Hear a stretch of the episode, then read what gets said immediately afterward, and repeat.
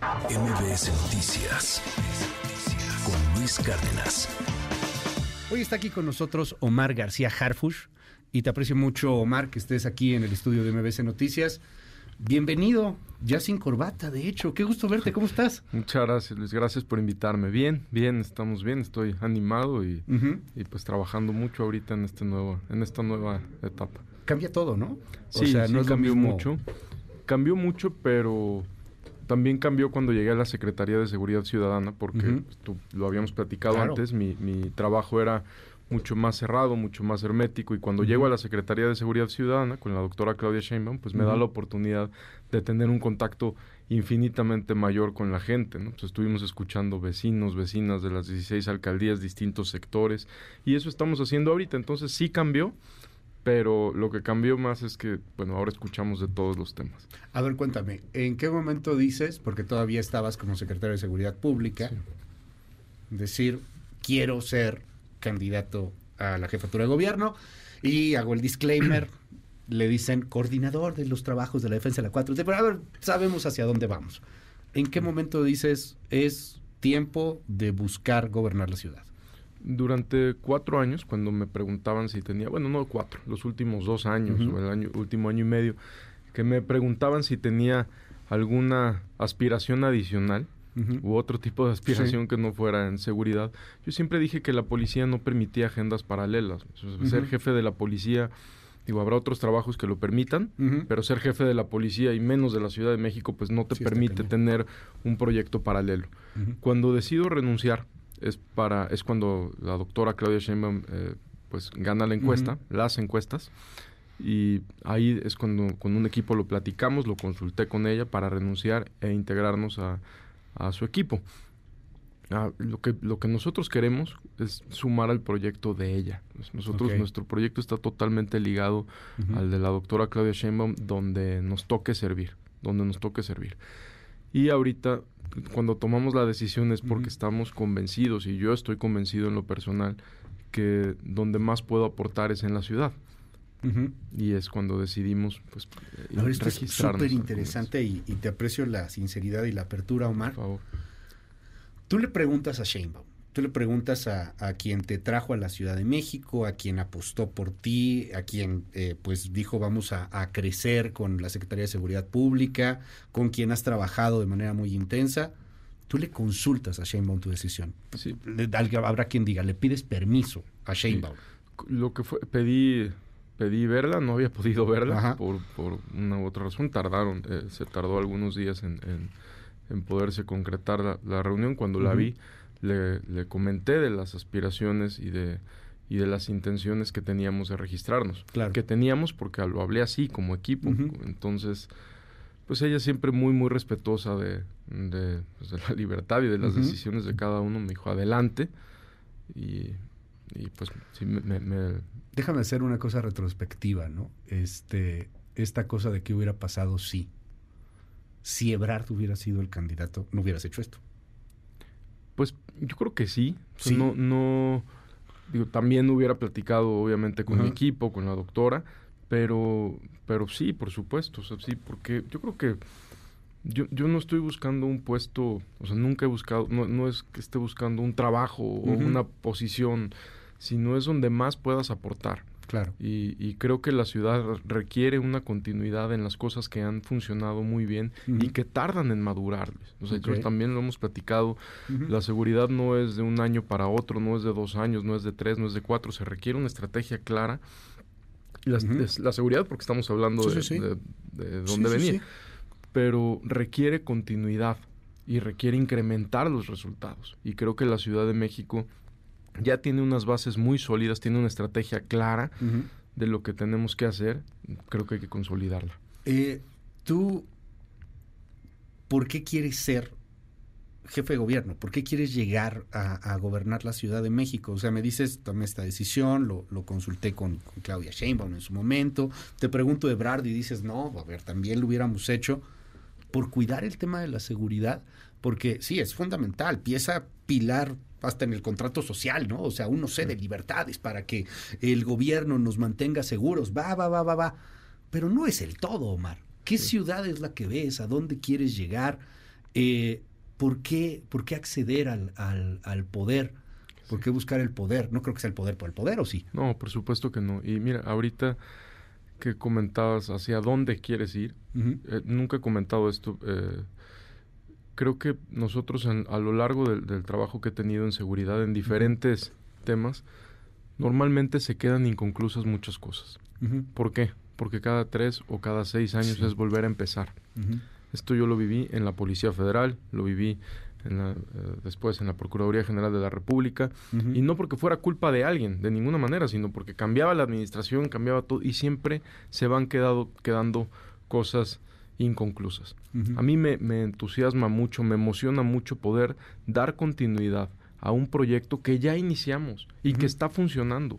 No estoy, cuando digo está funcionando, no estoy diciendo ya no hay, ya no hay inseguridad en la Ciudad de México, ¿no? Bueno, las personas que nos están escuchando probablemente fueron víctimas de algún delito ayer, antier, hoy, pero es importante, ¿por qué digo que está avanzando? Pues porque los indicadores lo dicen. O sea, tenemos menos de la mitad de delitos que, que en el 2018. Sigue habiendo delitos, por supuesto, pero menos que la mitad. La percepción de seguridad es muy importante. Tú sabes que la percepción siempre a veces tarda más que los resultados eh, sólidos. En el 2018 y 2019, 92% de las personas en la Ciudad de México se percibían inseguras. Bajamos al 62. Falta mucho, pues claro, todavía hay 62%, pero es un gran avance. Entonces, pues es verdaderamente, eh, es una motivación para todos poder concretar un proyecto y no volver a iniciar. y cuando son estos temas bueno, cuando inicien el, proceso electoral el próximo año, claro. pues en seguridad es un tema que se politiza mucho. Y es bien fácil decir, eso no sirve, eso no sirve, eso no sirve, y salir con 10.000 ocurrencias y volver a empezar otra vez. Y los únicos que sufren son los ciudadanos, pero también las instituciones de seguridad que se debilitan. Fíjate qué interesante la percepción. Hablemos de percepción. Ahí está el tema de la percepción de la seguridad, inseguridad, etcétera pero tú eres un hombre que conoce perfectamente bien el poder de la percepción social, de la percepción ciudadana. Y hoy tu candidatura, desde mi muy particular punto de vista, tu aspiración, juega en la percepción. Hay quien te percibe como de los gobiernos anteriores. Hay quien te percibe calderonista. Hay quien te percibe peñanietista. Hay quien te percibe como un policía. ¿Y cómo un policía va a querer gobernar una ciudad tan progresista como la Ciudad de México, hay quien te percibe eh, no López Obradorista, no diría anti López Obradorista, pero no López Obradorista. Hay quien te percibe como parte de la fórmula de Claudia Sheinbaum. ¿Cómo te percibes tú, Omar? Primero, eh, voy a empezar de lo que dijiste al último para atrás. Sí, me percibo, por supuesto que me percibo con, el, en el equipo y y confirmo que, estoy de acuerdo en los ideales de la doctora Claudia Sheinbaum, si no, no hubiera estado cuatro años eh, cuando ella me hizo el honor de invitarme. coincido también plenamente con lo que dice el presidente López Obrador del humanismo, porque siendo policía, también, tercero, soy, me percibe la gente como policía, pues claro, yo me metí a la policía porque eso quería hacer. no, no ha, habido, eh, pues todos lo has visto, menciones eh, pues un poquito despectivas de si es policía o no, no, pues por supuesto, o sea, yo me metí a la policía porque eso quería hacer, quería servir a mi país y a esa edad, cuando me meto, pues era la única manera que, de manera muy personal, veía que podía servir de manera real, directa y, pues sin titubeos. Entonces, creo que no importa si eres un policía, doctor, este, a lo que te dediques, lo que la gente quiere es que resuelvas. y cualquier ciudadano estoy seguro que a la gran mayoría, bueno, a mí en lo personal, no me importaría tanto el currículum de alguien siempre y cuando no, fuera un policía eh, violador de derechos humanos que estuvo cuatro años usando a la policía para reprimir. Aquí en los cuatro años que tuvimos tuvimos una visión plenamente humanista de respeto a los derechos humanos. Y en los casos donde hubo este abuso de autoridad, pues hubo muchísimos compañeros lamentablemente detenidos por, por cometer algún delito grave. Esto no quiere decir que hayamos sido blandos con los delincuentes, de ninguna manera. O sea, nosotros incrementamos las operaciones de la policía, pero siempre con ese respeto. Pero, ¿eres peñanietista? Eres nunca formado en, las otras administraciones. En el sexenio. ¿Eres alejado del obradorismo, no, de ninguna manera. Acabo de decir que, estoy completamente de acuerdo con la, con la ideología que, que ha mencionado el, presidente a lo largo de su administración. También por eso estoy aquí. O sea, yo no me inscribiría por ningún otro partido que no fuera Morena. Y cuando me dice, bueno, de si, si, participé en el sexenio de Calderón, pues participé como policía. O sea, yo no participé en su, en, digamos, como un colaborador cercano a él, a sus secretarios, a su, a su equipo.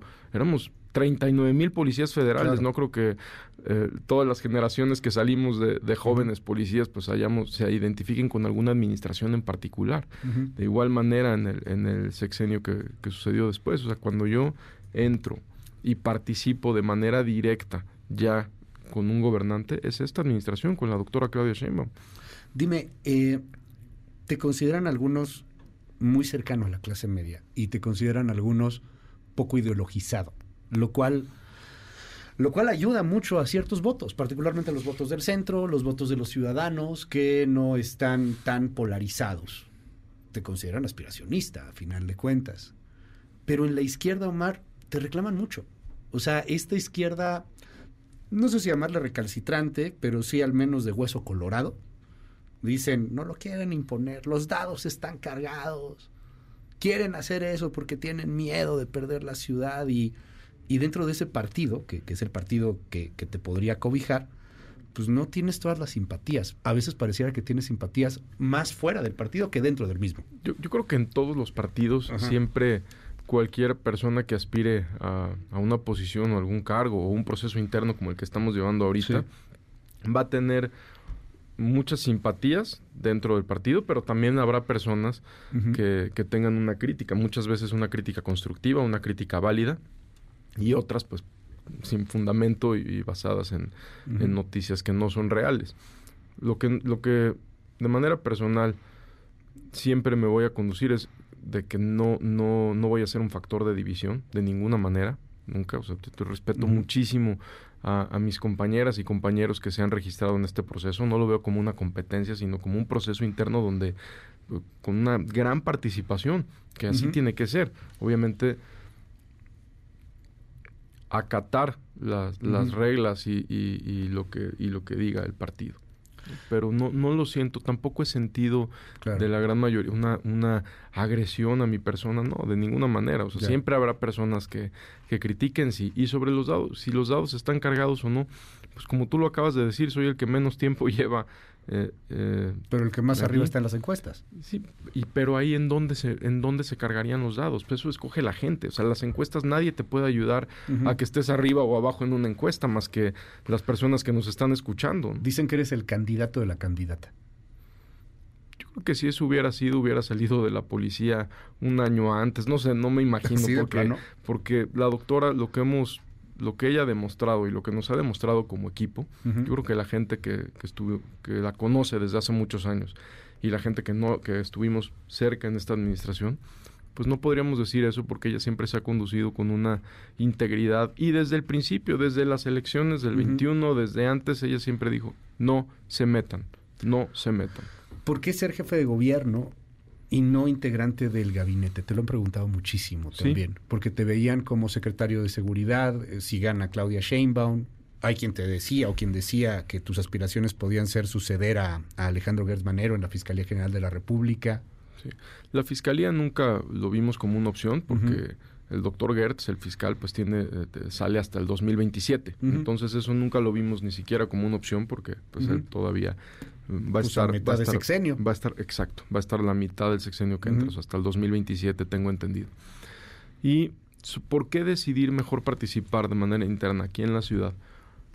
Estoy convencido que podemos hacer más aquí. Me explico.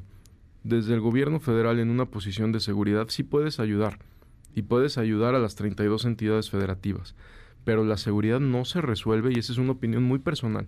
No se resuelve desde el gobierno federal en los estados cada gobernador, cada gobernadora tiene que asumir la responsabilidad de, lo que está sucediendo. Tenemos que tener 32 policías estatales fuertes, 32 procuradurías y fiscalías fuertes. Yo no creo que, que, claro que hay zonas donde tienes que tener el apoyo del ejército, de Marina, de Guardia Nacional, pero no creo que desde el gobierno se pueda resolver la, seguridad de cada estado tiene sin la participación de los de los estados. Eh, hay varias preguntas que nos hacen aquí y creo que algunas hay que hay que ponerlas. Hay, muchas cosas ideológicas, eh, que sí, que no, pero a ver, creo que estas valen mucho la pena. ¿Conociste o no conociste a Genaro García Luna? ¿Trabajaste o no trabajaste con Genaro nunca García Luna? Nunca recibí una instrucción directa, nunca fui un colaborador directo de él. Es, repito, él era secretario de Seguridad Pública Federal, yo era jefe de departamento, después subdirector de área. cuando ¿Cuántos puestos había arriba? No, bueno, no sé, no sé ¿30? no, mucho más. O sea, la gente lo puede pedir por transparencia, pero a ver, había un secretario de Seguridad Pública Federal, después había subsecretarios, después había los órganos desconcentrados y estaba entre esos órganos desconcentrados la Policía Federal que tenía un comisionado que nunca conocí, este, lo vi una vez en mi vida, ah no, tuvo como cuatro comisionados de los cuales vi a uno, es decir, después había jefes de división, directores generales, etcétera, etcétera, etcétera, etcétera. Nosotros estábamos en la en el nivel, eh, lo digo con mucho orgullo, pues en el nivel más bajo porque estábamos recién ingresados, no porque no por otra razón. Lo saludé. ¿Vienes desde abajo, Omar? En la Policía Federal, definitivamente. En mi vida personal tuve muchas, muchas comodidades gracias a mis padres y, que también yo no trato de ocultar quién era, ni, ni, al contrario, siempre agradecido con mi papá, con mi mamá que me dieron pues una Tuve una, definitivamente tuve una, una, muy buena infancia. En la Policía Federal empecé desde abajo, sí, lo puede corroborar todos mis compañeros que, que, estuvieron conmigo y varios siguen hasta la fecha. Ayotzinapa, te señala el testigo protegido Juan, dicen que recibiste sobornos. 200 mil dólares mensuales, es lo que dice Juan, que si no me equivoco es Gildardo López Astudillo. cuando sale esa mención, primero, un, cuando hay un testigo protegido que hace un señalamiento, tiene que ir acompañado para que tenga validez de otras pruebas. un, testigo que haya estado cuando dicen que alguien recibió dinero, un testigo, una foto, un video, este, testimonios de varias personas. Aquí no los hubo. El testigo protegido, cuando da esa, tengo entendido que cuando hace esa declaración, pues es la persona que verdaderamente lastimó a esos jóvenes. Que los mató. Es el que, es el que les hizo daño, es el criminal de los más violentos que ha habido. Entonces, cuando hacen ese tipo de señalamientos, como muchos criminales los hacen cuando, cuando hacemos detenciones, pues no nos preocupa en lo más mínimo. ¿Qué sí nos preocupa? No el señalamiento de esta persona. es, los, los delincuentes siempre, siempre, siempre van a hacer ese tipo de señalamientos. Siempre. Y más a la autoridad. Eso no nos preocupa. ¿Qué sí en su momento nos inquietó y nos dolió, pues que te involucren con el caso más trágico que ha vivido este país, que es la desaparición de 43 jóvenes. Cada que me pregunten, para mí es una gran oportunidad de que la gente que no lo ha escuchado lo escuche. Yo no estaba en, Guerrero, yo estaba en otro estado, no estaba con tres personas, eran despliegues enormes, enormes, donde estábamos eh, haciendo otras tareas en Nueva Italia y en Buenavista Tomatlán, para ser específicos. Hace algunos años, Omar, a mí me tocó cubrirlo aquí, como a muchos otros de los colegas que trabajamos en la mañana. Y recuerdo que eran las 6.20, 6.30 por ahí, tú lo sabes de memoria. Y de repente llego, veo algunas cosas y balacera en las lomas. Y de repente empiezan ahí algunas personas. Querían matar a García Harfush. No creo. Confirmamos en minutos. Sí, es García Harfush. Hay un atentado contra García Harfush. Estaban queriendo matarte. ¿Cómo cambió tu vida eso? ¿Qué, qué, viene después de esto? Porque hay alguien que también ha, señalado, o muchos que han señalado, pues ¿cómo vas a hacer campaña también?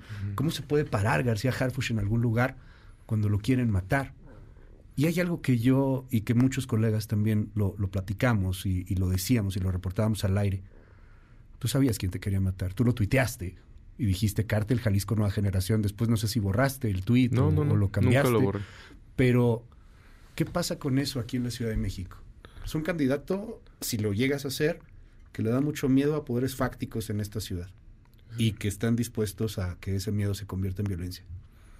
Creo que, bueno, primero sí cambió mucho mi manera de mi manera de conducirme a diario. Mi vida personal, pues ni se diga. Tienes que cambiar todo. Yo viví como muchos saben, pues en las oficinas de la policía, en dos oficinas de la policía de manera permanente. Sí. y este, después del atentado pude salir en dos ocasiones de la ciudad, muy breve, eh, muy breve me refiero eh, un día y medio, por, por un tema de recuperación. Pero pues sí cambió mucho, cambió también emocionalmente, pues dolió mucho la muerte de, dos compañeros muy queridos que iban ese día. Muere y pierde la vida, sí, claro, pierde la vida una mujer que lamentablemente estaba ahí, no tenía nada que ver. Entonces... Vendía eh, comida. vamos a, nosotros vamos a hacer lo que tengamos que hacer para darle estabilidad a esta ciudad y para poder recorrer la, ciudad en este proceso interno. Cuando digo lo que tengamos que hacer, me refiero a que vamos a buscar la manera, como lo hemos hecho en estos cuatro años, de escuchar a las personas en todos los temas. Hemos tenido cualquier... No es algo que vayamos a iniciar ahorita. O sea, lo hemos venido haciendo estos cuatro años ¿Cómo lo vamos a hacer? ¿Cómo vamos a hacer esto? Pues de la manera que lo hemos hecho estos cuatro años, en eventos controlados, este, escuchando a la gente. Si hay que hacer un evento mucho más grande y abierto al aire, también los hemos hecho, pues los haremos. Obviamente tenemos más precauciones y siempre buscamos la seguridad de, de toda la gente que va, principalmente. ¿De quién te cuidas más, de los sicarios o de tu club de fans? No, bueno, cuando... hay unas personas que sí están muy violentas, ¿no? No porque te cuento acá afuera, ¿no? Cuando hay, bueno, siempre cuando hay una muestra de cariño, pues imagínate, lo agradeces muchísimo y más después de, todo lo vivido, ¿no? Pues para nosotros es, para mí, es una, una satisfacción y, es también una motivación para, para seguir adelante. Te han dicho un poco de eso, que eres frívolo, que, que, es un candidato frívolo, un candidato que va por, por el aspecto, como si fueras Peña Nieto. Mi, mi trabajo, es que bueno que, que preguntas eso, muchas gracias. Mi trabajo es todo lo contrario a la frivolidad. Todo lo contrario. Yo nunca estuve en un puesto de seguridad ejecutivo, en un escritorio eh, sin hacer eh, nada. Estuve al contrario. Todo el tiempo tuve, estuve en, en, campo, en acciones operativas. Es hasta que me nombran jefe de división que ya tengo un puesto mucho más ejecutivo, pero ahí seguíamos haciendo operaciones y ahorita en la Secretaría es el primer puesto que tengo ejecutivo. Mi trabajo, porque yo no, no, no es solo que la gente te crea o no si eres frívolo o no. Primero mi educación con mi papá y con mi mamá fue cero frivolidad. No se permitían esas cosas en la casa. Mi papá era bastante estricto, entonces pues no era, la frivolidad no era lo nuestro y luego mi trabajo en todos los años que he servido a mi país en tareas tan delicadas, pues no había mucho margen para, para poder ser frívolo, aunque si, aún si, si alguien quisiera hacerlo, en ese tipo de trabajos, pues no. Omar García Harfush, gracias por estar aquí con nosotros, aquí en MBS Noticias, y bueno, pues seguimos muy, muy de cerca el tema. ¿Cuándo es la fecha? ¿Cuándo, ¿cuándo deciden en el proceso de Morena? ahorita ya nos inscribimos el lunes y martes y son alrededor de cuatro semanas. Ok, pues ya estaremos viendo qué pasa en, un mes más. Muchísimas gracias. Es Omar García Harfush. MBS Noticias con Luis Cárdenas.